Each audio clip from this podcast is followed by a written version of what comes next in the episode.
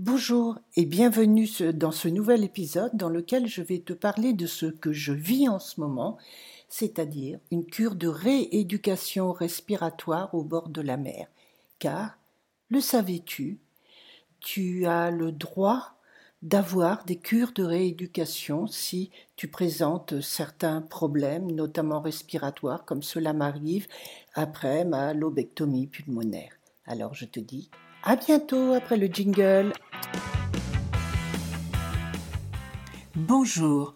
Tu viens de découvrir que tu as un cancer du sein et aimerais en savoir plus sur ce qui t'attend Tu es en plein parcours et aimerais avoir des réponses à tes questions Tu aides quelqu'un et ne comprends pas vraiment ce que la personne que tu accompagnes vit réellement Ce podcast te donnera toutes les réponses que tu attends. Tu y trouveras, outre mon témoignage, des interviews d'intervenants divers, de paramédicaux, de thérapeutes de médecine complémentaire. Je t'y transmettrai également des conseils et des outils pratiques, souvent issus de mon expérience ou de celle d'autres malades, afin de mieux vivre et comprendre ce qui t'arrive. Je m'appelle Françoise Boutet et en 2022 j'ai vécu et vaincu trois cancers, du sein et du poumon. Je te transmets ici tout ce que j'aurais aimé savoir, tout ce que j'ai pu glaner et tous les outils qui m'ont aidé à vivre le mieux possible cette période.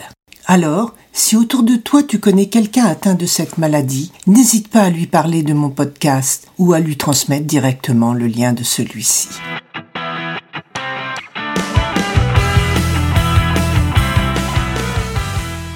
Les oncologues abordent rarement après nous la période de l'après-cancer.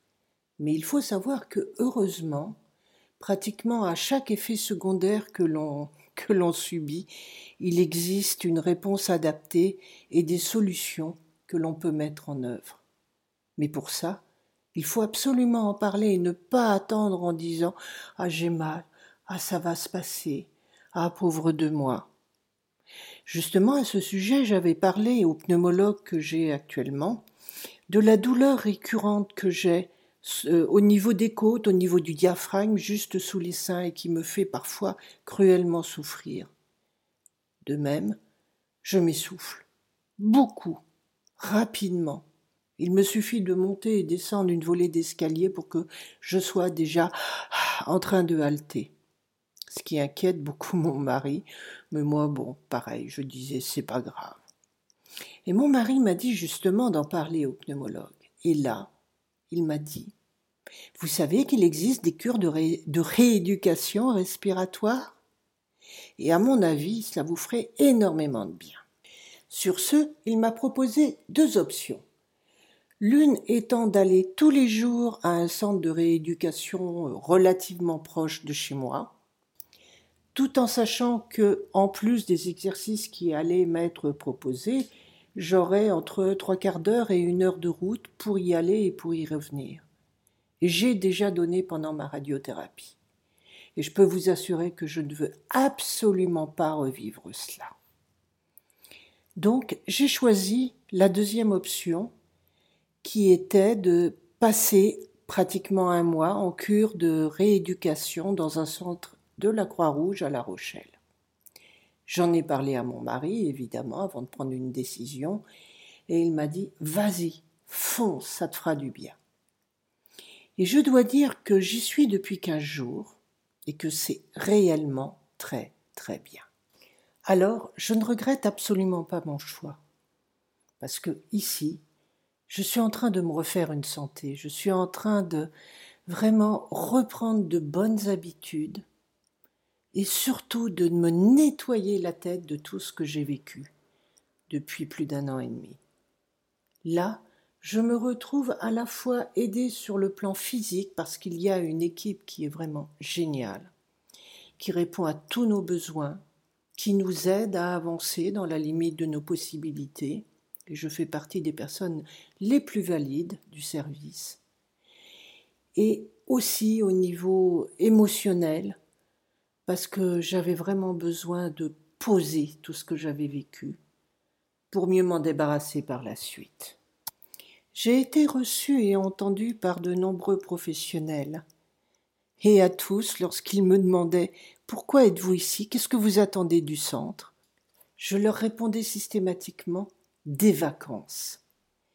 Et à leurs yeux étonnés, je disais non, pas des vacances avec une plage et un parasol, mais des vacances pour me permettre de renaître à la vie.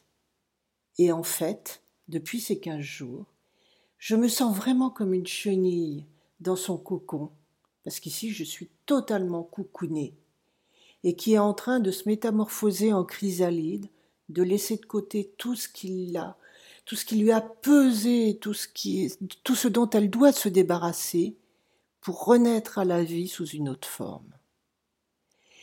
Et en parlant de cocon, ici, tout est fait pour nous aider, comme je le disais.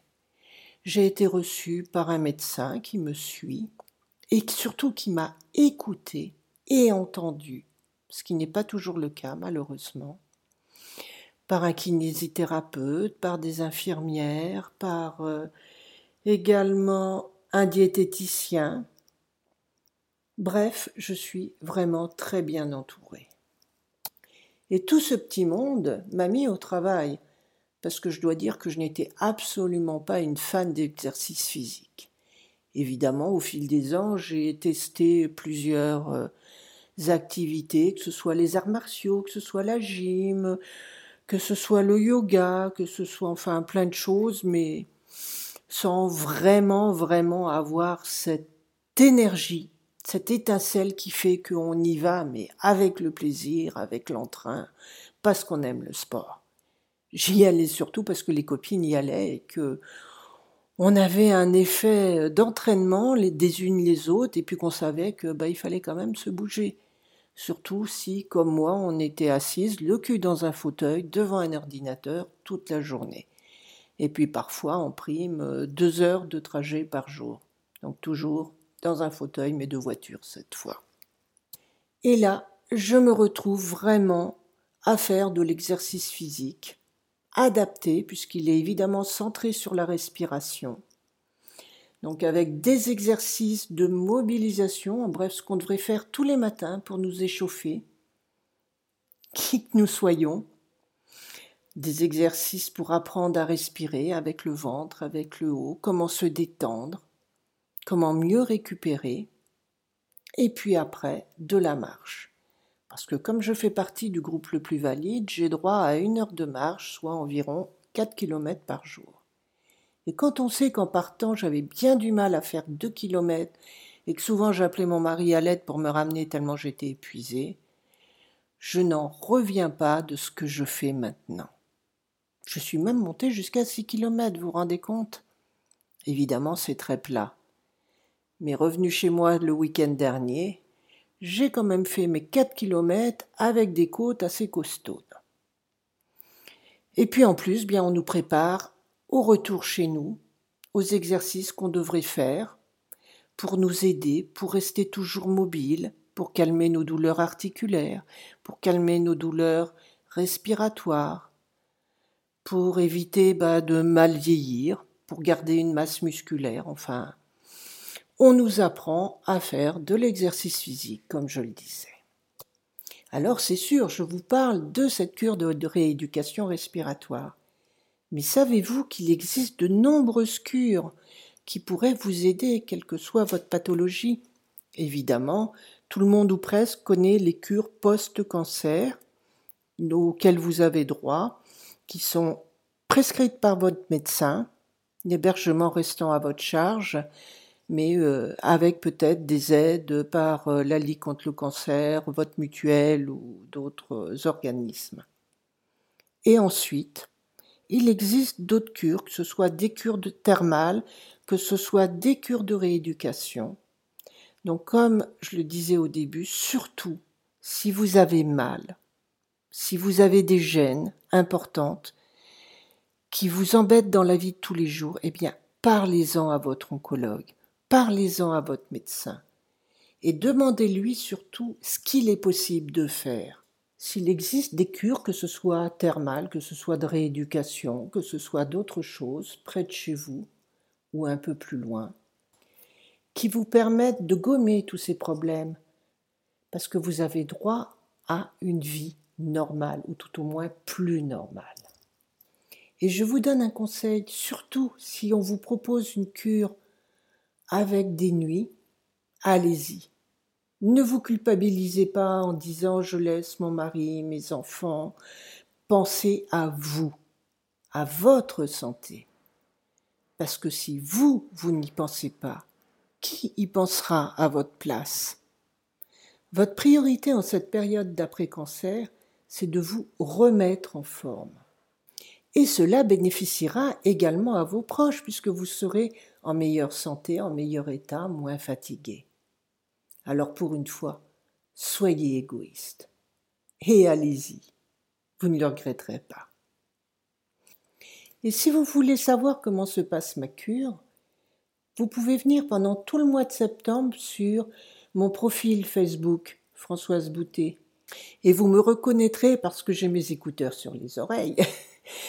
Et tout ça parce que je poste quasi quotidiennement ce que je fais, comment je vis cette cure, mes péripéties, mes défis, mes fatigues, mes coups de blues, mes coups de mou, mes victoires aussi, et puis les belles rencontres que je fais dans ce centre.